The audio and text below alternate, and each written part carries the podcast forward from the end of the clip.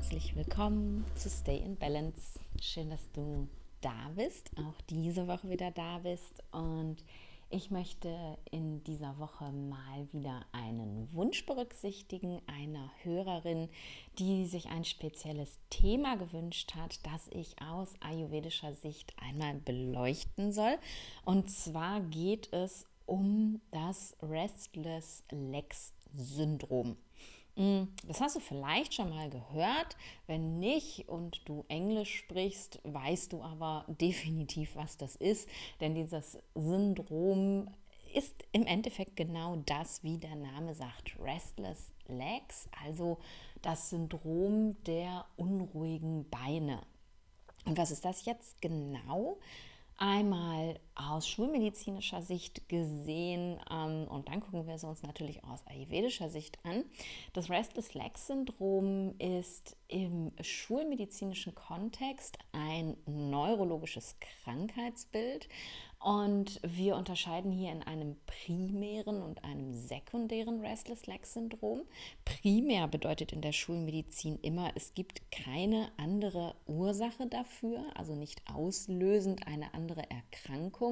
Und sekundär bedeutet eben als Folge einer Erkrankung oder auch als Folge von einer Stoffwechselstörung, Medikamenteneinnahme, wie auch immer.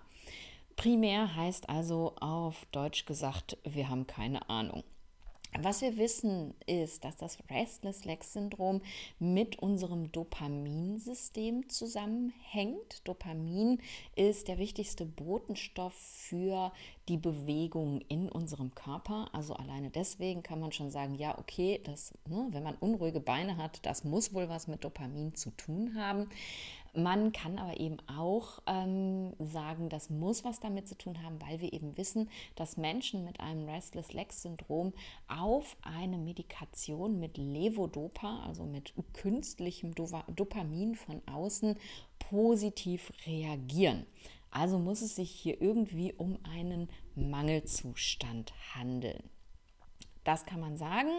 Viel mehr wissen wir nicht, aber aus diesem Wissen heraus, weil Dopamin eben ein Neurotransmitter ist, also ein Botenstoff im Nervensystem, ist eben ganz klar, hier handelt es sich um in irgendeine Art von Fehlleitung, die aus dem Gehirn kommt. Es ist also kein lokales Syndrom, es hat nichts mit den Beinen an sich zu tun, sondern es kommt eben aus dem Gehirn. Und bei sekundären Restless Leg Syndrom oder RLS, wie wir eben auch in der Neurologie sagen, wir lieben Abkürzungen in der Schulmedizin. Also beim sekundären RLS ist es so, dass es andere Ursachen dafür gibt. Also man sieht RLS zum Beispiel relativ häufig bei Parkinson-Patienten. Parkinson ist ja auch eine Erkrankung, die mit einem Dopaminmangel in Zusammenhang gebracht wird, wo wir eben wissen, dass die Dopamin produzierenden Zellen in unserem Nervensystem langsam und immer weniger und weniger werden und so Dopamin von außen zugefügt werden muss. Und Parkinson-Patienten haben eben häufig auch ein Restless Leg Syndrom. Es gibt es aber auch bei vielen anderen anderen Störungen des zentralen Nervensystems als Begleitsymptom. Und wir sehen Restless Legs auch, ähm, und das ist eben relativ spannend, finde ich, weil was hat das mit Dopamin zu tun? Keine Ahnung. Bei Eisenmangelerkrankungen, da gibt es dieses Phänomen auch. Ähm, es gibt es ganz typisch auch bei sogenannten Polyneuropathien, also Nervenerkrankungen in den Beinen. Und jetzt würd, würdest du dir wahrscheinlich die Frage stellen, Nadine, du hast aber doch gesagt, das kommt aus dem Gehirn. Ja, davon ist auszugehen, aber wir sehen das eben typischerweise auch. Und die Frage, die ich an der Stelle immer gestellt habe, die mir keiner beantworten konnte früher und die mir jetzt auch egal ist, weil Ayurveda mir viel bessere Antworten liefert, ist, gibt es vielleicht unterschiedliche Restless Leg Syndrome? Denn es gibt auch Patienten, die gar nicht gut auf Dopa ansprechen, aber wenn man den Eisenspiegel korrigiert, dann geht das weg. Ähm, und dann gibt es Restless Legs auch als Folge von Medikamenteneinnahme. Und hier ist es ganz, ganz typisch ähm, bei Medikamenten, die in das Serotoninsystem des Gehirns eingreifen. Und sieht man auch Gehirn, aber eben nicht Dopa. Also es scheint nicht alleine das Dopa zu sein tatsächlich, was die Störung auslöst. Aus neurologischer Sicht also wahrscheinlich ein sehr facettenreiches Krankheitsbild, wahrscheinlich vielleicht sogar unterschiedliche Krankheitsbilder, die aber eben alle in einen Topf geworfen werden. Und dieser Topf entsteht eben aus der Symptomatik. Und was ganz typisch ist für ein Restless Leg Syndrom, ist eine Bewegungsunruhe. Und diese Bewegungsunruhe kann entweder mit Missempfindungen zusammenhängen, also dass man wirklich das Gefühl hat, die Beine tun weh oder die brennen oder die kribbeln oder die pieken, also irgendeine Form von Missempfindung, die besser wird, wenn man die Beine bewegt. Und damit meine ich jetzt nicht, dass die Beine einschlafen, sondern wirklich ja eine ganz klare Missempfindungsstörung, die nicht ausgelöst ist dadurch, dass du dir irgendwas abgedrückt hast, und es gibt aber diese Bewegungsunruhe auch ohne irgendwelche Wahrnehmung in den Beinen, sondern einfach nur das unbändige Gefühl, sich jetzt bewegen zu müssen, aufstehen und rumlaufen zu müssen. Und da sieht man eben schon, wie ganz unterschiedlich tatsächlich das geschildert wird. Ne? Die Endstrecke, die Folge ist im Endeffekt, ich muss aufstehen und rumlaufen, sonst wird es nicht besser. Aber wie sich die Symptomatik äußert, ist ganz, ganz unterschiedlich. Und deswegen denke ich, dass es wahrscheinlich einfach auch unterschiedliche Krankheitsbilder sind, die wir im Endeffekt alle in einen Topf kategorisieren. Das war die ganz kurze schulmedizinische Sicht darauf. Viel mehr möchte ich dazu gar nicht sagen. Außer wenn du ein Restless Legs Syndrom haben solltest, dass ich dir obwohl ich Ayurveda-Ärztin bin, äh, trotzdem einmal empfehlen würde, das neurologisch abklären zu lassen. Denn wir neigen und ähm, leider auch niedergelassene Kollegen im hausärztlichen Bereich neigen dazu, zu sagen, naja, das ist ein Restless Legs, hier haben Sie mal das Medikament oder da kann man nichts machen, ähm, da müssen Sie jetzt mit leben und es wird gar nicht mehr richtig abgeklärt. Und jetzt stell dir mal vor, du hast einfach nur einen popeligen Eisenmangel, das Eisen wird ausgeglichen und ähm, es ist alles wieder gut. Tja, das wäre blöd, das nicht abklären zu lassen. Oder es liegt an einem Medikament, das du einnimmst. Das sollte definitiv jemand abklären, der sich damit auskennt. Und wenn du einen Hausarzt hast, der sagt, naja, das geht halt so, da kann man nichts machen, dann würde ich dir empfehlen, zu einem Neurologen zu gehen und das einmal untersuchen zu lassen. Der kann auch Nervenmessungen machen, um sicherzugehen, dass du keine Polyneuropathie hast. Der wird dich neurologisch körperlich untersuchen um wirklich sicher zu gehen, dass es sonst nichts Auffälliges gibt, das auf ein sekundäres RLS hindeutet. Also das bitte unbedingt meine Empfehlung, bevor wir sagen, okay, es ist alles okay, wir gucken uns jetzt ayurvedisch an, wie wir das besser machen könnten, lass das einmal schulmedizinisch abklären. Ja, und dann sind wir auch schon beim Ayurveda und wahrscheinlich, wenn du diesem Podcast schon länger folgst, wirst du dir auch denken können, was denn aus ayurvedischer Sicht die Ursache für ein Restless Leg Syndrom ist.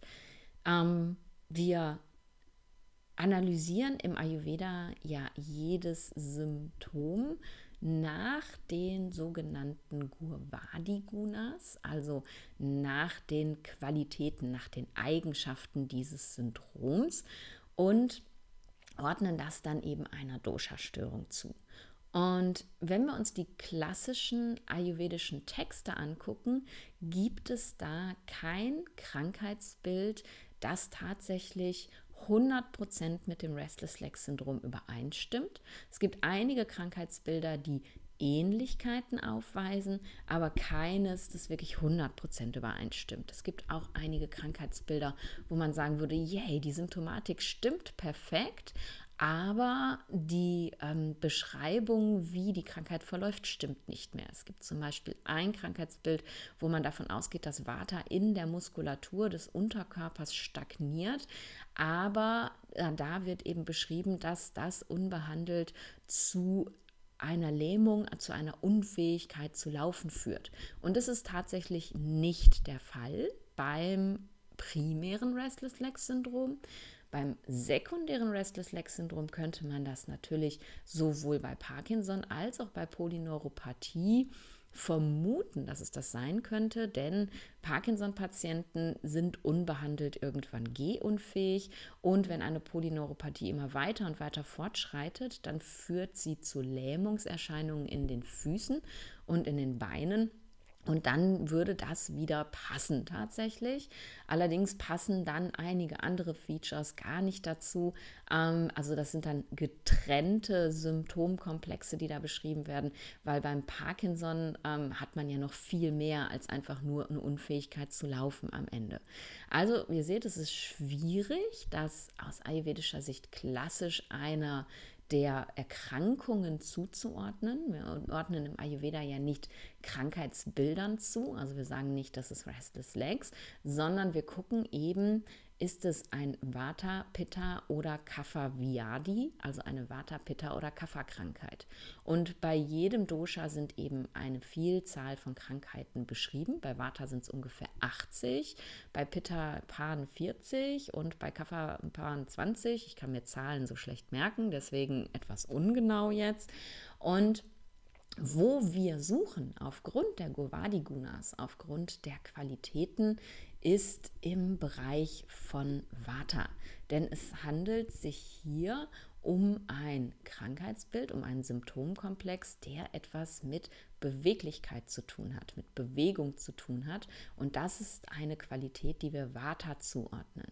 Und ebenso ordnen wir Vata dem Nervensystem zu und alles, was mit Missempfindungen zu tun hat, ist ebenfalls etwas, was aus dem Komplex von Vata kommt. Und das wirst du dir auch vorher schon gedacht haben, wenn die Beine die ganze Zeit zappeln müssen, wenn man sich die ganze Zeit bewegen muss, das kann nur ein Vata-Problem sein. Und so würde man eben ein Restless Leg Syndrom als eine Vata-Störung einordnen ähm, und würde eben schauen, ist das das einzige Vata-Problem, was wir haben? Oder erkenne ich bei mir oder wenn du Ayurveda-Experte bist, bei meinem Klienten, Patienten auch noch andere Vata-Symptome? Mm, und gerade hier würden wir eben vor allem auch lokal gucken, also im Darm zum Beispiel, also der, der Unterkörper, die Beine, die Hüften, die Knie, der Po, die Füße und eben der Dickdarm sind ja der Sitz von Apanavata, also dem Vata, was für die Bewegung nach unten außen zuständig ist. Und da würde ich eben ganz genau hinschauen, haben wir zum Beispiel ein Problem mit Verstopfung, wechselhaften Stuhlgängen, ein Problem mit Blähungen, wo wir sagen können, oh, das war da im Dickdarm. Haben wir ein Problem mit, ähm, mit Gelenken zum Beispiel, also eine, eine Arthrose Arthrose, die durch eine Trockenheit der Gelenke zustande kommt, würde man auch wieder auf Vata zurückführen. Haben wir ein Problem mit Schmerzen, Schmerzen im unteren Rücken, Schmerzen während der Menstruation, dann wissen wir auch, okay, da ist noch mehr Vata involviert und der Rest des Körpers, den gucken wir uns natürlich auch noch an, finden wir da andere Vata-Zeichen, um eben wirklich ein ganz klares Bild zu haben. Oder finden wir eben auch Zeichen für andere Doshas, um uns Gedanken darüber zu machen, was kann die Ursache dafür sein? Denn ein Restless Legs Syndrom kann entweder eine reine Vata-Störung sein, es kann aber auch eine Störung des normalen Vatas durch ein erhöhtes Pitta sein.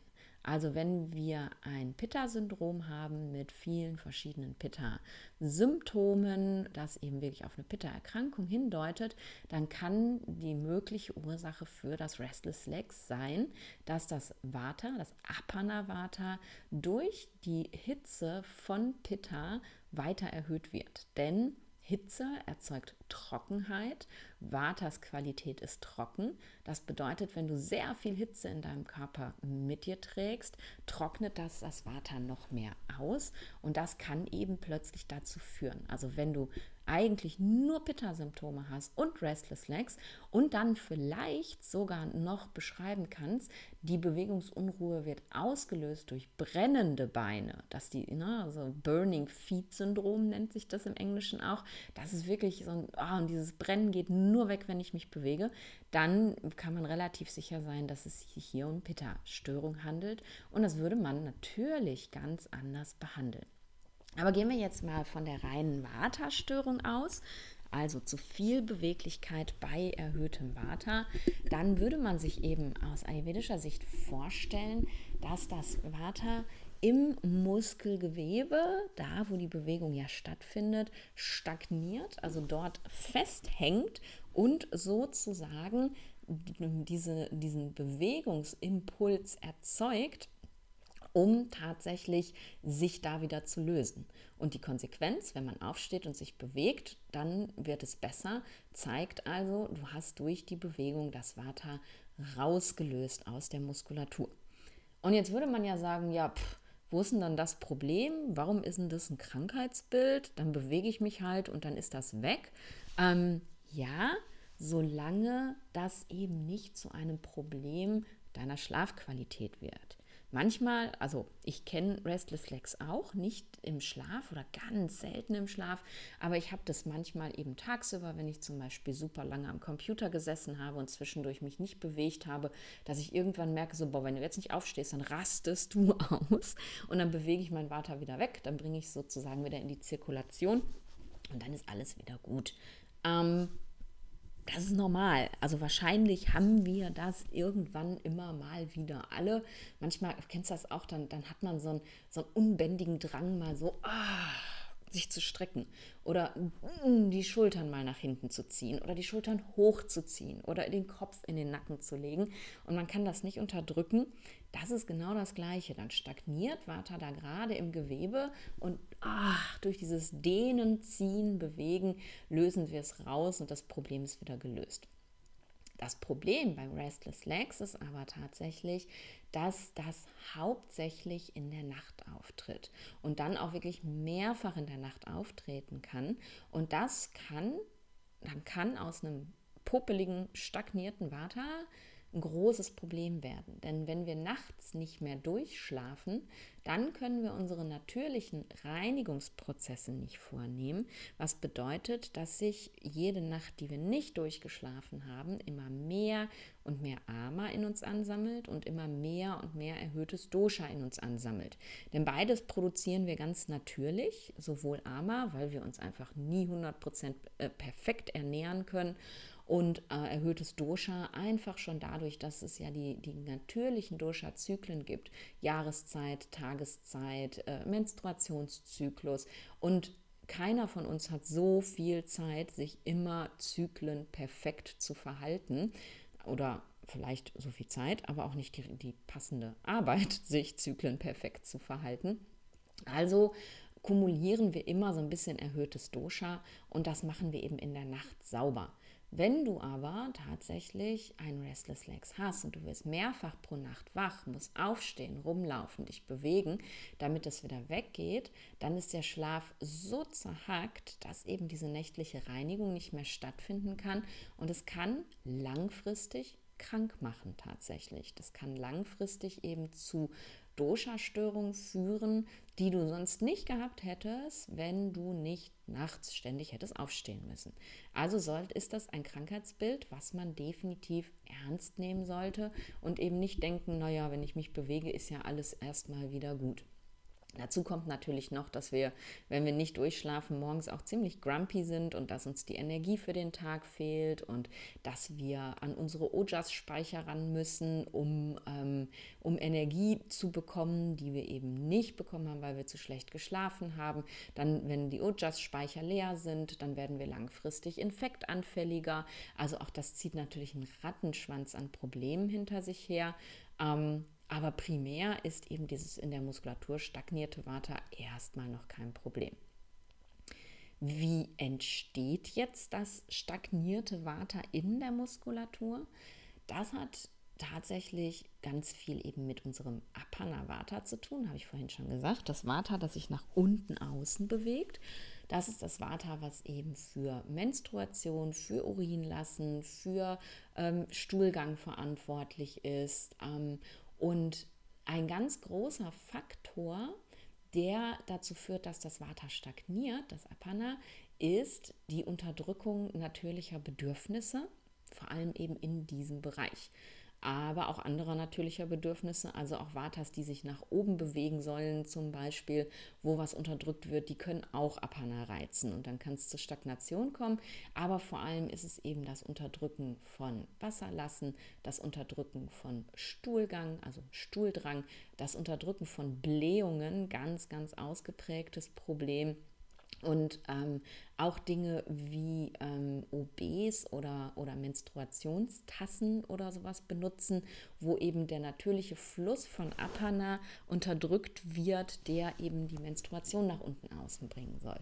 All das kann dazu führen, dass sich das Apana im Unterkörper ansammelt und eben dort in den Geweben festhängt. Und wenn es sich in der Muskulatur festhängt, dann kann sich das eben in diesem Restless Leg Syndrom äußern und dir riesige Probleme machen. Und der Teufelskreis, der daraus entsteht, den habe ich dir gerade geschildert. Also eine Ursache, die eben auch gleichzeitig eine Form der Therapie ist, nicht die natürlichen Bedürfnisse unterdrücken. Wenn du merkst, dass du zur Toilette musst, geh zur Toilette. Nicht denken, ach komm, die 10 Minuten kann ich noch einhalten, ich mache das noch eben fertig und dann sitzt du statt 10, 30 Minuten. Und äh, ja, ich kann dir ein Lied davon singen, wie lange man natürliche Bedürfnisse unterdrücken kann. Als Ärztin im Krankenhaus, meistens auf Schlaganfall, Intensivstation oder Notaufnahme, war Pipi machen manchmal einfach nicht drin habe ich mir zumindest erzählt. Manchmal war es das aber auch wirklich nicht. Also du kannst halt nicht mitten in, einem Schlaganfall, in einer Schlaganfallbehandlung sagen, ich muss jetzt mal pipi. Das sind zeitsensitive Geschichten, das geht nicht. Aber auch dazwischen habe ich mir dann viel zu oft einfach ähm, nicht erlaubt, das zu machen, weil ich dann schnell den Papierkram fertig kriegen musste, bevor der nächste Patient kommt. Und ich habe das geschafft, morgens um 9 Uhr zu merken, äh, dass ich zur Toilette muss und das so lange zu unterdrücken, bis ich irgendwann äh, nachmittags um 5 gemerkt habe, dass ich die Blase unterm Rippenbogen stehen habe und wenn ich jetzt nicht gehe, mir dann echt in die Hose mache. Also richtig dramatisch aus ayurvedischer Sicht heute und es wundert mich überhaupt gar nicht, dass ich so, so, so große Probleme hatte, und auch immer noch habe mit meinem Apanavata, mit, ne, mit meinen Schmerzen in der Hüfte. Ja, da ist es natürlich zum großen Teil meine Arthrose dran, Schuld an den Schmerzen, ähm, die ich habe wegen meiner Hüftdysplasie. Aber ich habe es natürlich deutlich schlechter gemacht dadurch, dass ich das Apana die ganze Zeit festgehalten habe. Also Ganz wichtig, gerade wenn du ein Restless Leg Syndrom hast, aber für jeden anderen Menschen auch, niemals natürliche Bedürfnisse unterdrücken. Auf feinstofflicher Ebene ist das Apanavata für das Thema Loslassen zuständig und es kann tatsächlich auch zu einer Stagnation im Unterkörper kommen, wenn du irgendwas mit dir rumschleppst, was du noch nicht losgelassen hast. Ärger über jemanden, äh, Trauer über irgendetwas, ein Verlust, in welcher Form auch immer, wenn da etwas ist, was dich die ganze Zeit be beschäftigt und du das nicht loslassen kannst, auch das kann eben ein Restless Leg Syndrom auslösen. Man meint es kaum.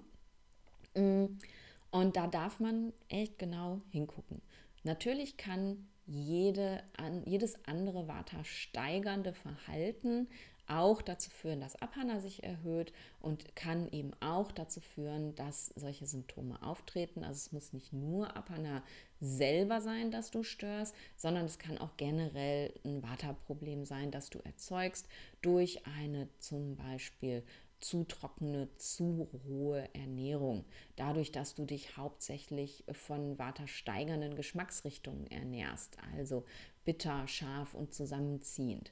Dadurch, dass du dich nicht adäquat ähm, bewegst, wenn du zum Beispiel ähm, selber auch ein Vata-Typ bist und ähm, bleiben wir mal im Yoga-Kontext, das finde ich mal am einfachsten, das zu beschreiben und äh, jede, äh, jeden Tag irgendwie, keine Ahnung, eine Stunde einen Vinyasa-Flow machst, dann steigerst du dadurch dein Vata. Ähm, du, es kann durch deinen Lebensrhythmus sein, also wenn du die ganze Zeit irgendwie arbeitest, ohne Pausen zu machen, ohne mal runterzufahren zwischendurch, dann steigert das dein Vata. Wenn du einen sehr zeitintensiven Arbeitsplatz hast, steigert das dein Vata. Also alles, was generell Vata steigern kann, kann eben auch Restless Legs auslösen. Aber der Fokus liegt hier ganz klar auf dem Apanavata und vor allem auch auf den natürlichen Bedürfnissen, grob wie feinstofflich. Mm, und da darf man nochmal genauer hinschauen und für sich analysieren. Und was kann man jetzt noch tun, um wieder gut schlafen zu können, um dem Restless Legs sozusagen vorzubeugen. Denn wenn die Bewegungsunruhe einmal da ist, dann ist das Kind in den Brunnen gefallen und dann hilft einfach nur noch Aufstehen. Generell gilt natürlich, wenn das in der Nacht stagniert, das Apana, dann möchte ich es natürlich, bevor ich ins Bett gehe, möglichst beruhigen. Ich möchte also mein Vata möglichst niedrig haben, damit eben in der Nacht das nicht ausgelöst wird. Und es kann sowohl in der ersten als auch in der zweiten Nachthälfte getriggert werden. Wenn in der ersten Nachthälfte viel Pitta-Aktivität ist, kann das dein Apana triggern, sich, also diese Bewegungsunruhe auszulösen, wenn ähm, durch, durch das gleiche Phänomen, wie wenn es im Rahmen von einer Pitta-Störung entsteht, durch die Trockenheit, die erzeugt wird. Und wenn es sich eher um die zweite Nachthälfte handelt, dann wird das stagnierte Vata eben durch das Vata in der Natur getriggert. Ne? Vata plus Vata ergibt natürlich Vata hoch, also noch mehr Vata. Vata plus Vata ist Vata hoch 2. Ne? Ich war so schlecht in Mathe früher, aber das ist richtig. Zwar, also du hast noch mehr Vata tatsächlich und das kann es eben auch auslösen. Und da ist natürlich der Plan, mit so wenig Vata im System wie möglich ins Bett zu gehen bedeutet, du solltest die Tageszeit, die Kaffa-Tageszeit von 18 bis ähm, 22 Uhr unbedingt honorieren. Du solltest in dieser Zeit definitiv keine Vata oder Pitta steigernden Tätigkeiten mehr machen. Du solltest nach Möglichkeit wirklich runterfahren. Bewegung ist völlig okay und tut auch gut, aber eben keine intensiven Workouts oder keine Vinyasa-Flows mehr am Abend, sondern wirklich, wenn, dann eher statisches Yoga, langsame Spaziergänge, um eben das Vata schon mal ja, prophylaktisch so ein bisschen rauszulösen aus den Geweben aber nichts Intensives mehr. Kein Fernsehen mehr, kein äh, so, so wenig wie möglich blaues Licht, also spätestens um, um 20 Uhr alles an Elektrogeräten aus und ganz äh, herkömmlich mal ein Buch lesen zum Beispiel oder dich unterhalten, eine entspannte Unterhaltung ist auch völlig okay. Also wirklich mal für eine Zeit versuchen, was passiert, wenn du eben wirklich die Kafferzeit des Tages strikt einhältst und für Wind Down, also für das Runterfahren nutzt. Und dann magst du jetzt vielleicht sagen, äh, dann habe ich ja gar kein Leben mehr. Ähm, ja, aber hast du jetzt ein Leben, wenn du keine Nacht durchschlafen kannst und was ist, wenn sich daraus chronische Krankheit entwickelt? Das muss man einfach immer mit einbeziehen. Wenn du irgendwann mal da die Dysbalance los bist, dann kann man sich auch wieder ganz anders verhalten und einfach kontrolliert verhalten und merken, wenn das Kind wieder in den Brunnen fallen möchte, dass man es sofort zurückhält. Aber jetzt gerade ist das Kind in den Brunnen gefallen und dein Job ist es, da wieder rauszuholen, bevor es ertrinkt. Schönes Bild irgendwie. Genau, also ja, muss man einfach mal durchziehen. Ist so, wird anders nicht funktionieren. Dann, was kannst du noch tun? Also neben Wind Down kannst du natürlich auch noch schauen, dass du am Abend, wenn du ja sowieso schon nicht mehr Fernsehen gucken kannst, Dinge tust, die möglichst viel Stretching, also möglichst viel Dehnung in die betroffenen Körperpartien bringt. Also zum Beispiel Yin-Yoga-Position mit gestreckten Beinen. Möglich nicht mit gebeugten, das macht noch mehr Stagnation, aber alles, was irgendwie mit gestreckten Beinen geht. Also die Raupe zum Beispiel, ne, die sitzende Vorwärtsbeuge im Yin, wäre eine super Position, die du machen kannst, um das zu verhindern, dass das Water festhängt bevor du ins Bett gehst. Was auch super ist, sind Umkehrhaltungen mit gestreckten Beinen. Ähm, also zum Beispiel der unterstützte Schulterstand an der Wand, wo du also so die Beine an die Wand lehnst und der Oberkörper auf dem Boden liegt, Beinrückseiten an der Wand. Ähm, das unterstützt das Vata auch beim Abfließen nach unten sozusagen. ähm, damit es eben leichter wieder zurückkommt, da wo es hingehört. Das ist super. Dann kannst du ähm, auch mit der sogenannten progressiven Muskelentspannung nach Jakobsen arbeiten, da eben vor allem auch im betroffenen Bereich. Ich rede jetzt die ganze Zeit über Beine. Tatsächlich gibt es auch Betroffene, die das in den Armen und Beinen oder nur in den Armen haben. Kleiner Disclaimer nebenbei, aber ich bleibe jetzt einfach mal bei den Beinen. Also wenn die Beine betroffen sind, kannst du eben für die Füße und Beine progressive Muskelentspannung nach Jakobsen machen.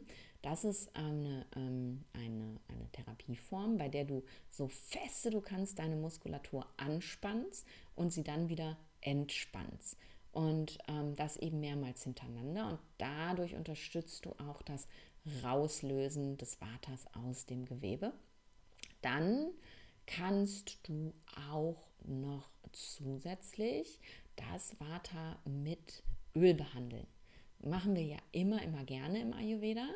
Ähm, Vata ist halt trocken und rau und Öl, vor allem eben Sesamöl, was auch eine wärmende Qualität hat, ist genau das Gegenteil. Also wieder Gunas, ne? Trockenheit mit Feuchtigkeit behandeln oder Öligkeit und Kälte mit Wärme behandeln. Trockenes, raues, kaltes Vata mit schönem, öligen, warmem Sesamöl.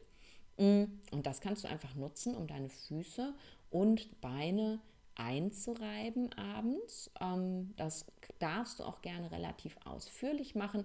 Du hast ja jetzt viel Zeit ab 18 Uhr, weil du keinen Fernsehen mehr guckst und dein Handy nicht mehr benutzt und dein Laptop nicht mehr benutzt. Kannst du also abends eine schöne, ausführliche Fuß- und Beinmassage machen mit dem Öl. Wichtig ist, dass du das Öl danach wieder abduscht, denn sonst bildet sich eine Wärmebrücke auf den Beinen und auf den Füßen. Und diese Wärmebrücke, darunter entsteht Trockenheit und die Trockenheit steigert natürlich Vata noch mehr. Also nicht eincremen und ins Bett gehen. Ähm, bei der Fußmassage sage ich meinen Klienten ganz häufig, ist es nicht so schlimm, wenn wir die machen, um uns zu erden. Wenn du aber schon Restless Leg Syndrom hast, dann solltest du auch das Öl von den Füßen wieder entfernen.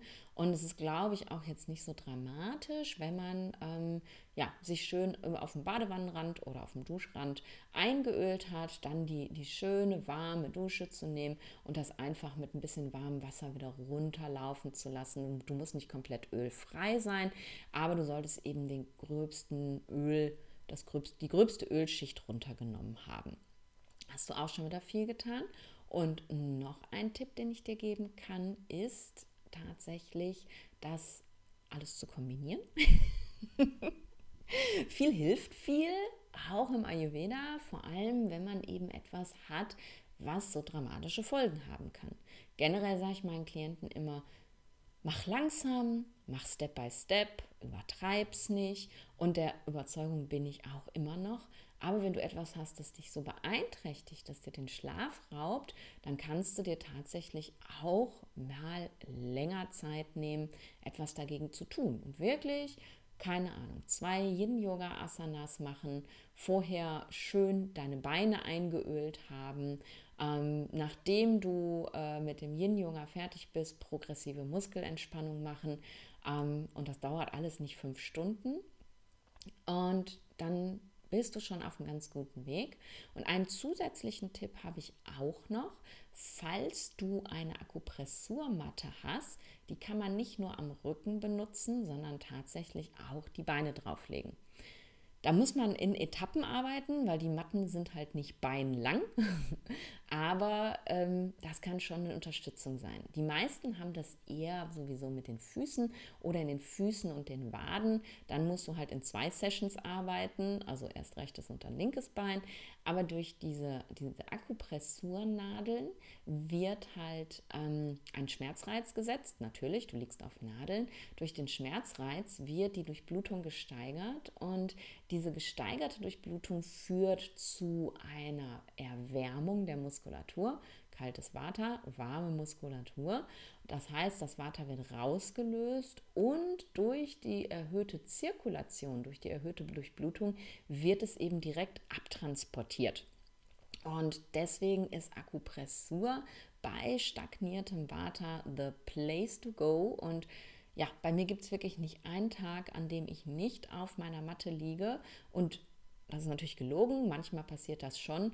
Und wenn ich es dann mal habe passieren lassen, dann kriege ich sofort die Quittung. Dann bin ich am nächsten Morgen stocksteif, dann rolle ich aus dem Bett raus wie eine alte Oma. Entschuldigung ähm, allen alten Omas. Aber meine Oma hat sich wirklich so bewegt. Die hatte nämlich auch eine schwere Hüftarthrose. Und gerade morgens, wenn man eine Arthrose hat, ist man besonders steif. Und dann ist halt wirklich, also man rollt echt aus dem Bett. Ne? Da, also so, so in Etappen und kann nicht einfach mal eben rausspringen. Also Akupressurmatte kannst du auch gerne noch einfügen in deine Rest des Legs Abendroutine und wirst dir damit auch was sehr, sehr, sehr Gutes tun. Und solltest du keine Akupressurmatte haben, dann interessiert dich vielleicht der nächste Werbeblock. Also eigentlich war das davor ja schon der Werbeblock für Akupressurmatten. Aber ich habe dir ja in der letzten Folge erzählt, dass ich jetzt immer mal wieder Firmen mit dir teilen werde von Gegenständen, die ich benutze. Letzte Woche haben wir uns das, ähm, habe ich dir was von dem Körperöl von Hello Sue erzählt. Übrigens auch jetzt wieder super passend, äh, denn wir wollen ja die Beine einölen. Allerdings sind die Körperöle von Hello Sue meist nicht auf Sesamölbasis, aber wenn du ähm, zum Beispiel nicht ein Vata als auslösenden Faktor hast, sondern ein erhöhtes Pitta, dann darfst du kein Sesamöl benutzen, weil du durch das Öl ja noch mehr Wärme erzeugst. Und dann würdest du ein temperaturneutrales Öl nutzen und dann kannst du auch die Öle von Hello Sue nutzen. Den Gutscheincode findest du in ähm, den Show Notes der letzten Folge, falls du die nicht gehört hast. Aber wir waren ja jetzt bei den Akupressurmatten. Ich arbeite mit einem Anbieter zusammen mit äh, Shaktimat. Das wissen die meisten von euch wahrscheinlich schon. Ich glaube, ich kenne fast niemanden meiner Klienten, die nicht mittlerweile eine Shaktimat haben, weil ich sie echt alle angefixt habe und alle sind so dankbar. Und Shaktimat ist ähm, einer von vielen Herstellern, aber ein Hersteller, für den ich mich ganz persönlich entschieden habe, nachdem ich den ähm, CEO, den Glyn, kennengelernt habe, der bei mir auch im Podcast mal gewesen ist ähm, und er mir von den Bedingungen berichtet hat, wie Shaktimat herstellt. Und zwar ist es eine Firma, ähm, eine Fabrik in Varanasi in Indien. Und jetzt könnte man ja sagen, das ist ja gar nicht nachhaltig. Ich finde es aber wirklich sehr nachhaltig, weil dort nämlich nur Frauen arbeiten, die eben für den Lebensunterhalt der Familie aufkommen müssen. Und die werden da extremst gut behandelt. Die bekommen frei an Feiertagen, damit sie eben zu den Pujas gehen können. Die ähm, bekommen eine Krankenversorgung. Die Kinder äh, werden unterstützt, dass sie in die Schule gehen können und, und, und. Und das ist für mich einfach der absolute Grund, nicht bei einem anderen Anbieter, der jetzt vielleicht in Europa produziert, zu kaufen, sondern diese nicht ganz nachhaltige Lieferkette zu unterstützen, weil ich aber einfach weiß, dass ich damit echte Menschen unterstütze und das ist mir so wichtig. Also Shaktimat kann ich nur empfehlen. Es gibt die Shaktimat in verschiedenen Stufen, also Anfänger, eine mittlere Stufe und eine ähm, eine Expertenstufe sozusagen. Ich habe seit Jahren, äh, also ich habe mit der in der mittleren Stufe angefangen und habe die auch seit Jahren. Also man muss nicht ständig die Stufe wechseln. Ähm, und noch ein Tipp, wenn du die mitnehmen möchtest wie ich auf Reisen, dann kannst du, ähm, da ist so ein Schaumstoffinnenleben drin, dann kannst du das rausziehen, das ist einfach nur mit Klettverschlüssen zu und kannst eben tatsächlich nur die Matte mitnehmen und das Innenleben ähm, weglassen. Ich habe meins jetzt im Zuge des Ausräumens meines Self-Storage tatsächlich weggeschmissen, weil A, reise ich sowieso ständig und wenn ich eben nicht mehr reisen sollte, brauche ich es aber auch gar nicht, denn man legt sich dann halt nicht auf den Boden, auf die Yogamatte, sondern einfach ohne Innenleben aufs Sofa oder aufs Bett und dann funktioniert das genauso gut. Und ich schwöre auf meine Shakti-Mat und deswegen kann ich sie dir vom Herzen empfehlen. Wie gesagt, die ist schon seit vielen Jahren bei mir, drei jetzt bestimmt, und sie hat noch überhaupt gar keinen Qualitätseinbußen, obwohl ich fast jeden Tag drauf liege. Ähm, wenn du in die Shownote guckst, Show Notes Mehrzahl, äh, findest du da einen sogenannten Affiliate-Link. Affiliate-Links, das sind Links, wo du Geld sparst und ich Geld verdiene. Keine Unmengen, das sind teilweise nur Pfennigbeträge, aber ne, Kleinvieh macht ja auch Mist. Also du unterstützt nicht nur die Frauen in Varanasi, unterstützt natürlich auch Shaktimat, aber du unterstützt auch mich, wenn du über diesen Link bestellst. Und in den Shownotes findest du auch einen Gutscheincode, wo, den du einlösen kannst und dann nochmal, ich glaube, es sind 10%, ja, 10% auf deinen Einkauf bekommst. Ähm, noch ein Tipp, es, die werden auch mit Nackenkissen verkauft. Äh, ich will jetzt nicht sagen, dass das falsch oder doof ist. Ähm, ich habe es mir tatsächlich zur Gewohnheit gemacht, einfach unter das Teil, wo mein Nacken drauf liegt, ein Kissen drunter zu schieben. Dadurch bockst du das so ein bisschen auf und dann berühren die Nadeln eben auch deinen kompletten Nacken. Ansonsten, wenn man flach drauf liegt, berühren die halt die Schultern und den Hinterkopf oder eben den Hinterkopf schon nicht mehr. Und so hast du halt auch alles mit drin, was bearbeitet werden muss. Und du kannst dich eben, wenn du ein Restless Legs hast, auch mit den Beinen da drauf legen. Und du kannst auch ähm, die Shakti Mat nutzen, um die Füße draufzustellen. Wenn das Rest des Legs vor allem deine Füße betrifft, dann kannst du abends, wenn du dich hinsetzt auf die Couch, um dein Buch zu lesen, ich jetzt hätte ich beinahe gesagt abends vor dem Fernseher, aber das habe ich dir ja gerade verboten. Also wenn du dich auf die Couch setzt, um dein Buch zu lesen, kannst du einfach die Shakti-Mat auf den Boden legen, die Socken ausziehen und deine Füße da drauf stellen, um eben das Vata in den Füßen wieder in die Zirkulation zu bringen, damit das Rest des Legs nicht passiert. Genau. Ich glaube, das war es, was ich dir erzählen wollte. Ich hoffe, ich guck mal eben kurz, manchmal mache ich mir ja auch Notizen. Ach, guck mal, eine Sache habe ich noch. Ich, ich habe mir zu der Folge exakt drei, äh, vier Notizen gemacht und eine davon habe ich vergessen. Also, Unterdrückung natürlicher Bedürfnisse habe ich dir gesagt, PMR habe ich dir gesagt, zu viel Aktivität vor dem Schlafengehen habe ich dir gesagt und ein großes Ausrufezeichen ist hier noch zu spät ins Bett gehen. Wenn du in der Pitta-Zeit ins Bett gehst, also nach 22 Uhr, dann ist dein Geist deutlich aktiver und du kannst schlechter einschlafen. Und dann kann es eben sein, dass ein leichtes Restless Leg sich sofort bemerkbar macht, was du vielleicht sogar überschlafen hättest oder dich einfach nur ein bisschen im Bett bewegt hättest beim Schlafen und das gar nicht gemerkt hättest. Das ist der Grund, warum du definitiv in, um spätestens 22 Uhr die Augen zumachen solltest. Und der andere Grund ist natürlich auch, dass eben die Pitta-Zeit, habe ich dir vorhin erklärt, das Vata reizt. Und wenn du dann noch aktiv bist, ist dieser Effekt einfach größer. Also du solltest gucken, dass du eben wirklich mit Ende der Kafferzeit im Bett liegst und schläfst. So, das waren jetzt genug Tipps und ich würde mich megamäßig freuen, wenn du unter dem Instagram-Post zu dieser Folge mal erzählst, ob du ein Restless Legs Syndrom hast ähm, und was dir dabei geholfen hat. Oder wenn du selber eins hast und diese Tipps ausprobiert hast, ähm, einfach mal erzählst, ob die geholfen haben. Das fände ich richtig cool.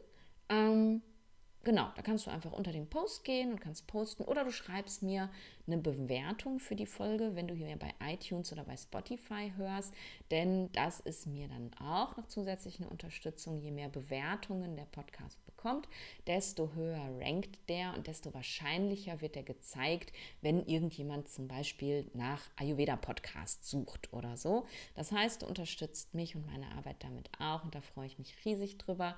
Und jetzt habe ich genug gequatscht und freue mich, dass du da gewesen bist und lade dich auf jeden Fall ein, wenn du Fragen hast zum Thema Ayurveda, so wie die Hörerin, die übers Rest des Legs was hören wollte, mir die einfach zu schicken per E-Mail. Die E-Mail findest du in den Show Notes und dann, ja, nehme ich deine Frage auch mit auf in den Podcast.